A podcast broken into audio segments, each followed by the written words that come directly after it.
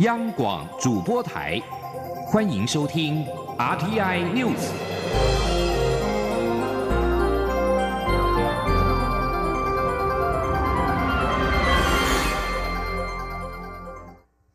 各位好，我是主播王玉伟，欢迎收听这节央广主播台提供给您的 RTI News 新闻。首先带您关注。高雄市观光局长潘恒旭出席的高雄旗津温州洞头小三通首航仪式，由于两地都不是小三通港口，已经被证实是一场骗局。蔡英文总统今天被问到此事时表示，两岸议题是中央的职权，此事显示相关人士不了解两岸交流与决策。总统并且认为高雄市长韩国瑜没有放心力在领导高雄市府，高雄市府的发条需要上紧一点。前天记者欧阳梦平的采访报道。高雄市观光局长潘恒旭二十五号参加上河海运公司的旗津洞头小三通首航剪彩典礼，但高雄旗津及温州洞头并非小三通港口，依法没有小三通的可能，而且该海运公司已经解散，政府也没有许可业者航权。高雄市政府事后表示，该活动是个别行为，与市府无关。潘恒旭二十六号也在脸书致歉，表示如果有疏失，愿意接受调查。蔡英文总统二十六号上午出席今年度反毒有功人士颁奖典礼后，受访时强调，两岸议题是中央职权。两岸的呃议题是中央的职权，哈，那呃我们也有呃相关的这个法规哦，在管理两岸之间的交流，哈，那嗯高雄的这一件事情哦。呃，充分的显示出来，就是说相关的人士哦，对于两岸的交流啊，跟两岸的决策的呃系统啊，确实有不了解的地方。蔡总统并指出，高雄近来也出现许多比较难以理解的事情，恐怕是因为市长在忙其他事，没有放心力在领导市府。他认为市府确实要把发条上紧一点。中央广播电台记者欧阳梦平在台北采访报道。而高雄市观光局长潘宏旭今天表示，所谓会盖瓜承担责任，是指出席活动前不了解细节，如有疏失，愿意接受调查。而交通部航港局南部航务中心主任于建勋在今天受访时表示。宣称首航的永顺二号以及延红轮并非上河海运的船，上河海运也已经结束营业。迄今与洞头更非小三通开放的航点，航港局则是从头到尾都没有收到业者申请经营这一条航线。于建勋进一步指出，航港局之前完全不知道有高雄小三通这场活动。经过查证，上河海运半年前就因为没有在期限内引进自有船舶，遭航港局注销船舶运送资格。该公司也在今年六月十二号解散。至于永顺二号，则是启宏轮船公司的船，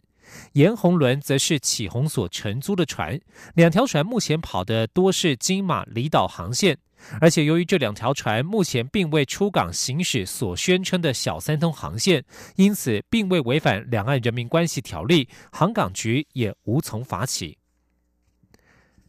而对于高雄市这一起小三通事件，宣称首航的两艘船并没有向航港局申请航线。民进党立委管碧林认为应该彻查此事，国民党立委曾明宗则是呼吁政府官员与民意代表参加相关活动之前，应该先查证，避免闹出乌龙。前天记者郑林的采访报道。上河海运股份有限公司二十五号在高雄举办高雄旗津温州洞头小三通首航典礼。高雄市观光局长潘恒旭出席致辞时表示，希望小三通让高雄发大财，温州发大财。不过，陆委会直指本次小三通活动是个大骗局，目的在营造货出去人进来发大财的假象。民进党高雄立委管碧玲表示，主办活动的上河海运造假目的何在？有无违反相关法律？出席活动。的立委、议员和局处首长是共谋还是无知？主管机关都应该做完整、深入调查，让事实公诸于世。我们是感到非常的失望，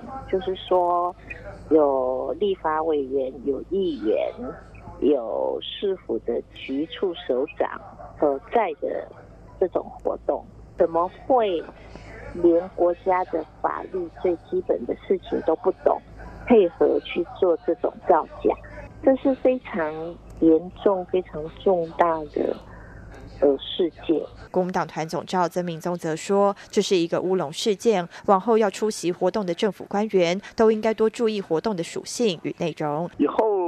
包括中央政府或地方政府，假设要去参加业者邀请的相关活动，我们要进一步先厘清，先了解一下成立的背景，或者是正式的呃情况。不然的话，会造成乌龙事件。所以有时呼吁，不管是中央政府的官员或者乡政府的官员，要参加相关的活动，恐怕要先厘清那个活动的属性。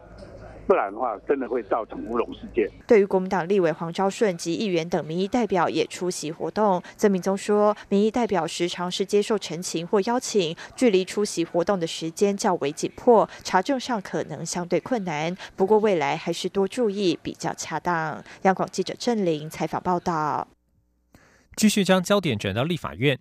攸关农地工厂纳管的工厂管理辅导法修正草案仍处于立法院朝野协商阶段，环团也持续陈情抗议，希望将公民诉讼落日条款入法。经济部次长王美花今天指出。公民诉讼目前已经有法院能够援引，若是再纳入公服法，可能会叠床架屋。而且政府希望引导厂商纳管，如果没有纳管者，将先以断水断电方式处理，拆除则是最后手段。至于落日条款，本日将前往行政院讨论。前天记者谢嘉欣的采访报道。由于农地工厂临时登记证将于明年六月到期，政府力推工厂管理辅导法部分条文修正草案，盼能于立法院这个临时会三读通过，以作衔接。不过，对于是否纳入公民诉讼、落日条款等内容，立院朝野并无共识，环团也不断陈抗，几乎要明确入法。经济部次长王美花二十六号出席 APEC 中小企业 O2O 高峰会受访时指出，在国土计划法及各环境法规中已设有公民诉讼机制，如有违规者可以主张公民诉讼。如要在工厂管理辅导法中明定此条款，恐有叠床架屋的疑虑。要辅导这些厂商迈向合法，并兼顾环保相关的管理，中央地方努力做比较重要。王美花并提到，环团主张要有公民诉讼，可能是针对该拆而未拆的工厂，但经济部希望能够正面的引导厂商纳管，进而友善环境。如有需要，则是先用断水断电来处理。他说：“这样的机制，坦白讲，我们现在是不是拆是最后的手段？其实最前面，你如果给他断水断电，断水断电他就不能够去操作的话，其实是。”断水断电是一个蛮有效的方法啦。我们是认为说，正面的来引导厂商，哦，让他纳管，让他可以对环境比较友善，这这样的方向是比较好。至于落日条款是否入法，王美花说，本日将与政院做讨论。对于环团持续抗议陈情，修法是否会反映这些意见？王美花说，行政院在做政策确认时会做拿捏。中央广播电台记者谢嘉欣采访报道。而行政院发言人古拉斯尤达嘎在今天表示，有关公服法修法，目前行政院仍与民进党团讨论当中。但根据了解，行政院认为在农地工厂改善公安阶段设定期限即可，对于特定工厂的土地使用变更，并不用设定落日条款。前天记者王维婷的采访报道。有关农地工厂管理的工厂管理辅导法修正草案，二十七号将在立法院临时会闯关。环保团体表示，政院版草案并未设定落日条款。二零一六年五二零之前设立的农地工厂，只要取得特定工厂登记证，等同无限期展延，也不需要走向地目变更合法化。对于是否要订定落日条款，行政院发言人古拉斯尤达卡二十六号受访时表示，行政院正与各部会及执政党团研议。不过，据了解，政院相关人士并没有打算订定落日条款，主因是在第一阶段针对迫切的环境保护问题，要求寄存工厂改善环保和公安条件时，即已经规定年限与时效。但是土地变更并不迫切，且政府土地变更程序复杂且强硬，时程并不掌握在业者手中，因此无需对地目变更设定落日时程。该人士比喻，就好像考六十分就可以毕业的学生，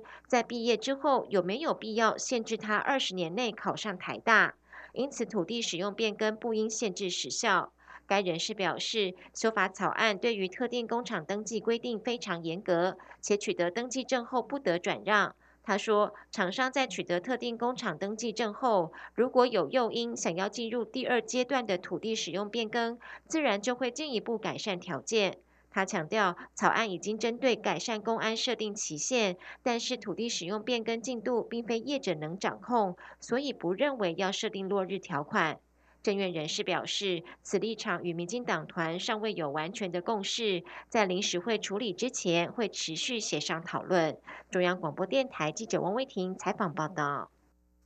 关心国际消息。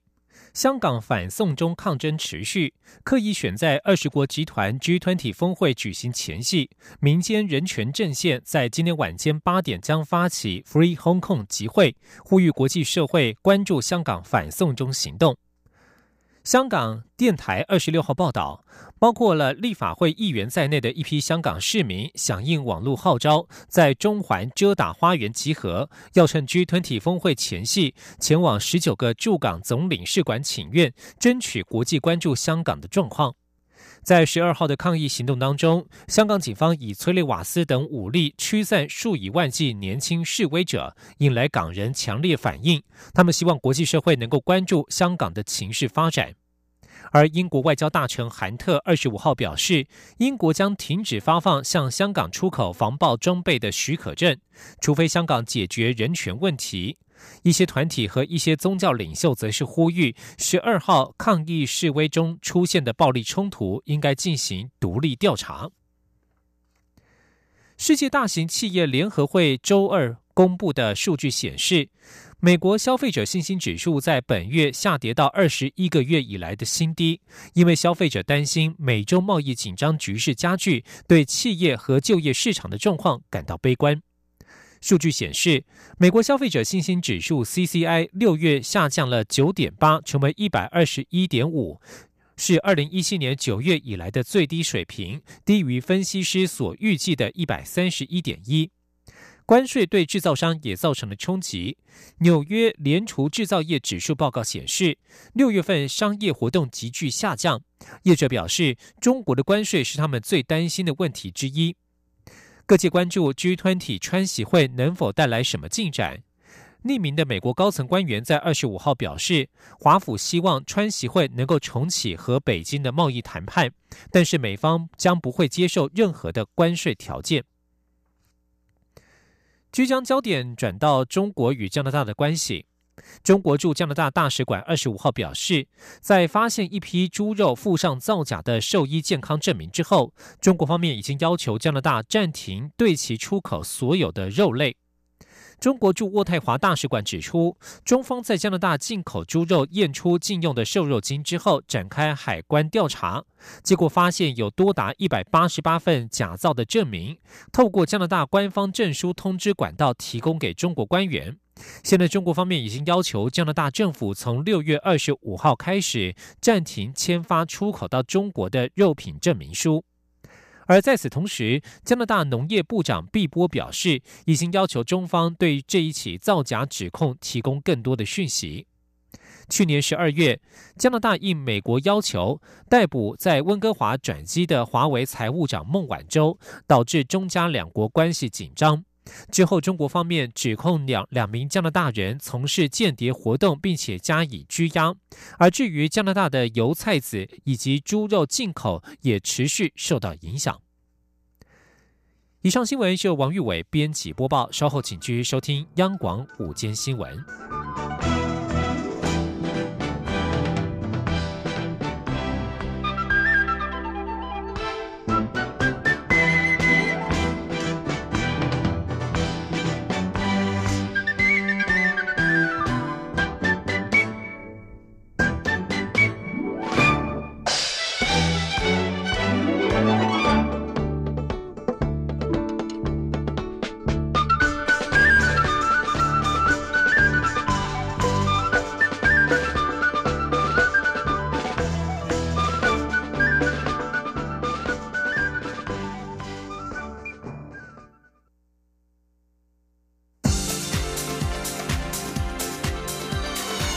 这里是中央广播电台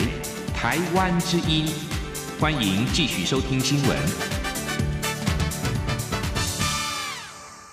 欢迎继续收听新闻，我是陈怡君。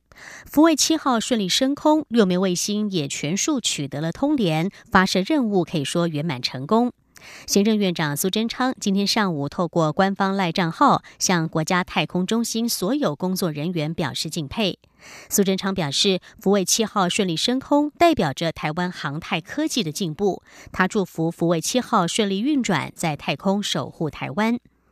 科技部在美东时间今天上午的十点钟举行了庆功宴。福卫七号计划总主持人朱重惠指出，接下来福卫七号将展开各项次系统检查，预计发射之后一个月内完成全部功能测试，接着会开始调整卫星轨道。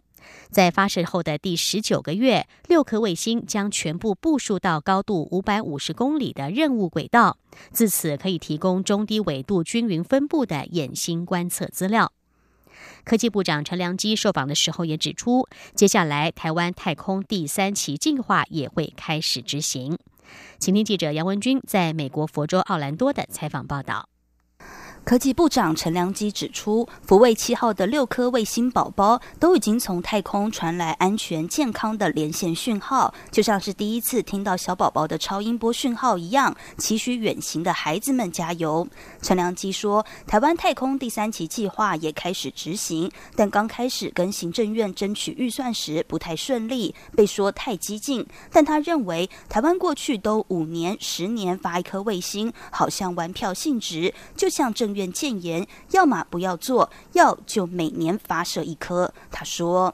那在行政当时就是觉得我们的规划太 aggressive，就一直有意见。那我是后来我就在最后的这个年度要结束的最后一天上班那天，在行政开会，我去就跟行政说，今天就要决定，要么就就给我们通过，我来可以来改其他意见；要么就不要做了，科技部不要再再这样拖下去了。”陈良基指出，台湾要像 SpaceX 公司一样，从失败错误中学到经验，才能加速台湾太空科技发展。科技部要做的事情，不应该只是为了现有的产业，而是要做开创性的技术，创造新的应用，吸引下一代投入太空产业。大胆做梦，但要逐梦踏实。陈良基也透露，台湾卫星准备能力强，未来若是一年一卫星，也考虑成立公司，加速商业化，让卫星变成公车，让各种技术搭乘，将能量整合，但后续细节还要再规划。中央广播电台记者杨文军在美国佛罗里达州的采访报道。政治议题来看到，立法院今天针对了司法院大法官被提名人谢明阳进行人事同意权的审查，但是因为谢明阳过去在太阳花学运期间批评没有把马英九教好，遭到在野党立委抨击他的政党立场鲜明。对此，谢明阳表示，他当时是基于保护学生的立场，才会对马前总统做出批判。谢明阳强调，在民主国家中，任何人批评国家元首都属正常。他自认出任大法官可以独立行使职权。记者刘玉秋的报道。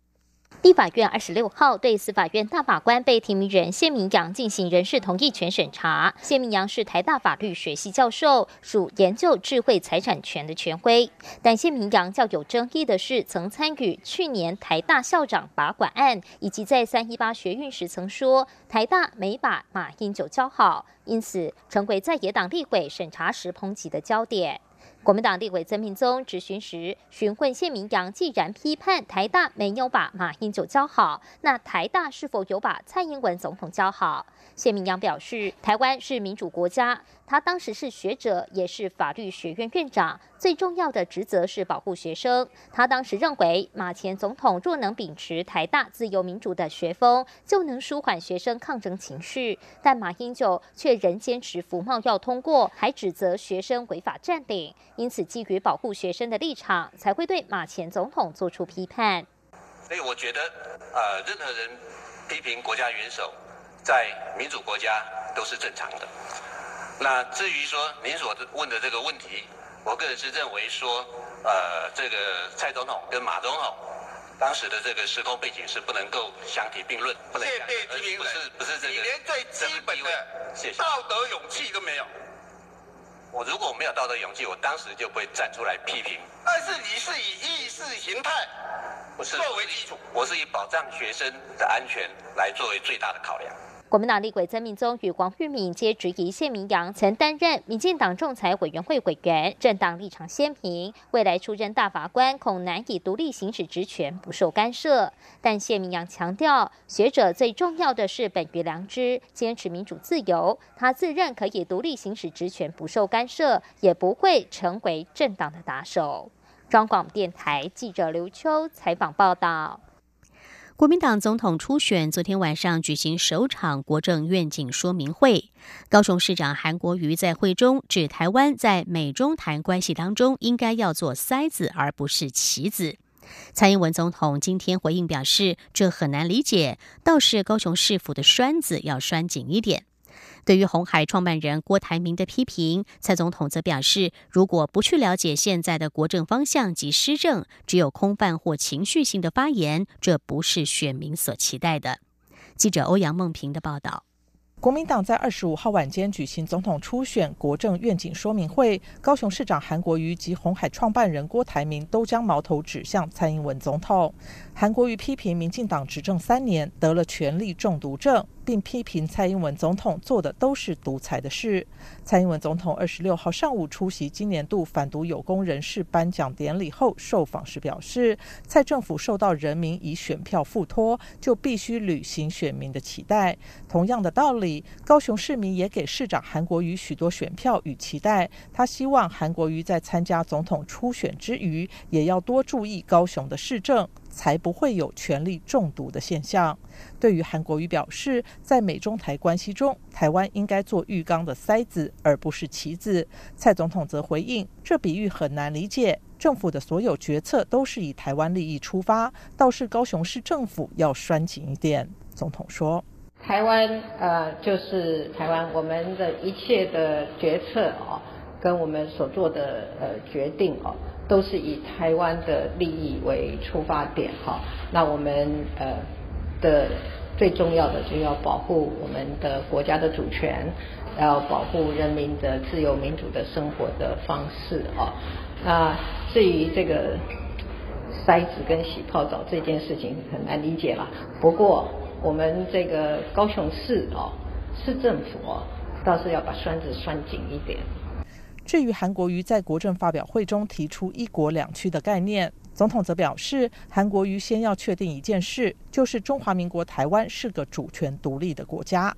另外，郭台铭批评蔡总统为了自身利益自称“辣台妹”，并认为他心中没有中华民国。总统表示，他是中华民国第十四任总统，也在中华民国现行的宪政下施政。倒是郭台铭近来情绪化的发言越来越多。他认为，如果只是基于对现在执政者片段的理解，或是没有下功夫了解现在的国政方向及重要施政，只有空泛或情绪性的发言，他相信这不是。选民所期待的。媒体问蔡总统认为谁的表现最好，总统说他不评论，但是他注意到自己在辩论中被提到的机会最多，所以他的声量最大。至于广告时间，则好像是郭台铭的声量最大。应该是花了不少钱。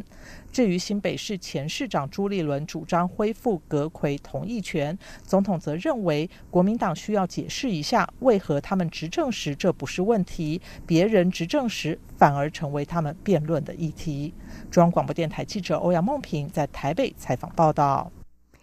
民众的环保意识也逐渐的提升。从七月一号开始，一次用塑胶吸管内用限塑新制度将正式的上路。环保署今天特别举行记者会，邀请艺人与民间业者、公部门代表一起宣导，并且合力推展不塑新时尚的全新思维，呼吁民众爱护地球，加入不塑行列。记者杨仁祥、江昭伦的报道。环保署推动限速政策，七月一号起，公部门、公司立学校、购物中心、百货公司及连锁素食店等四大类共八千多家业者，禁止提供利用者一次性塑胶吸管。新制上路在即，连锁素食业者也都准备好了，以行动落实政府政策。麦当劳资深协理李世文说：“在我们去年的时候，我们在我们的冰旋风，我们透过我们的纸杯重新设计，让它一体成型，杯盖不再使用，这是一个很大的改变。所以这是一个很明显的减速的方式。同时，我们今天也推动了冷饮直接喝，所以这样子的话，我们就可以不要用塑胶吸管。”有商家企业虽然不在这波限速范围，但也看准这股限速风潮，自主跟进。力宝乐园公关李云轩说：“我们力宝乐园呢，现在也是配合我们这个减速爱地球的这个一个观念，所以我们呃水陆乐园就是从今年四月份起就已经全面改换成纸吸管。那我们现在度假区内还有我们的赛车场，然后饭店跟 Outlet，我们现在也都全面就是呃不提供呃塑胶吸管的部分。那我们就是像是有一些像是旧口碑啊，或者是纸吸管的部分，我们现在大家全面跟进，希望跟大家一起减速爱地球。会宣导禁用一次性塑胶吸管内用新制。环保署二十六号特别在东区百货商圈举办一场不塑新时尚活动，邀请学校、民间团体、商家代表共襄盛举。活动还特别邀请艺人王彤及霸气乐团，用歌声呼吁民众加入减速行列。环保署长张子静强调，限制一次性塑胶吸管使用的目的不在于处罚，而是台湾每年塑胶吸管使用量高达三十一根，已经对环境，特别是水中生物造成严重负担，限速已刻不容缓。张子静说：“我们需要这个改变能够继续的扩散，那让所有的在不需要的情况下，就不要去使用这样的塑胶吸管，那让它对环境的危害能够降到最低。”环保署呼吁各行各业，包括传统市场、夜市商家，都能一起响应，打造不塑环境，全民一同爱护地球。中国电台记者杨日祥、张昭伦台北采访报道。中华民国驻美代表处与美国在台协会二十五号签署了台美转机托运行李免安检意向书，免除美国经过台湾转机前往第三国的航班行李在桃园国际机场再次安检的程序。这项意向书将可以简化行李安检，大幅提升桃园机场转机的效率与便利性。未来从美国经台湾转机的旅客托运行李，将免除再次安检的麻烦，减少重复且多余的安检程序，也享有更便捷的转机服务。这项签署仪式由正在美国访问的交通部次长黄玉玲、美国国土安全部运输安全局派驻国务院执行顾问萨兰德里以及国务院台湾协调处代理处长戴德年共同见证。美国的通俄门调查还没有落幕。美国众议院司法和情报委员会的民主党主席二十五号表示，通俄门特别检察官穆勒七月十七号将在委员会的公开会议当中作证。司法委员会主席众议员纳德勒以及情报委员会主席众议员西席夫发表联合声明说，在两个委员会二十五号发出传唤之后，穆勒已经同意作证。七十四岁的穆勒今年完成四百四十八页的调查报告，删节版在四月十八号公布，内容详述了川普在上一届竞选阵营多次跟俄国官员联系，但是这份报告并没有发现足够的证据证明竞选活动和莫斯科之间存在着犯罪阴谋。此外，报告提出了十项美国总统川普意图妨碍司法调查的例子，但是报告内容并没有控诉川普妨碍司法。美国司法部长巴尔则表示，穆勒报告当中没有足够的证据可以做出川普妨碍司法的结论。旧金山在二十五号成为美国第一个要实施禁止电子烟销售和生产的主要城市。在议会通过了法案之后，旧金山市长布里德将有十天的时间来签署法律。旧金山市的立法机构二十五号一致通过了一项法令，规定在旧金山商店或者是网络销售的电子烟产品需要取得联邦卫生当局的批准，而截至目前还没有产品通过核准。美国卫生当局对电子烟的流行感到震惊。光是去年，美国年轻人使用电子烟的人数就增加了一百五十万人，而吸电子烟的中学生和高中生大约有三百六十万人。支持人士表示，基于吸电子烟的年轻人急剧增加所导致的重大公共卫生后果，这项法令有其必要。电子烟是一种以电池供电的设备，使用者可以吸入通常带有水果味的尼古丁液体。但是研究人员发现，加味电子烟可能会对心脏不利。以上 T I News 由陈一军编辑播报，谢谢收听，这里是中央广播电台。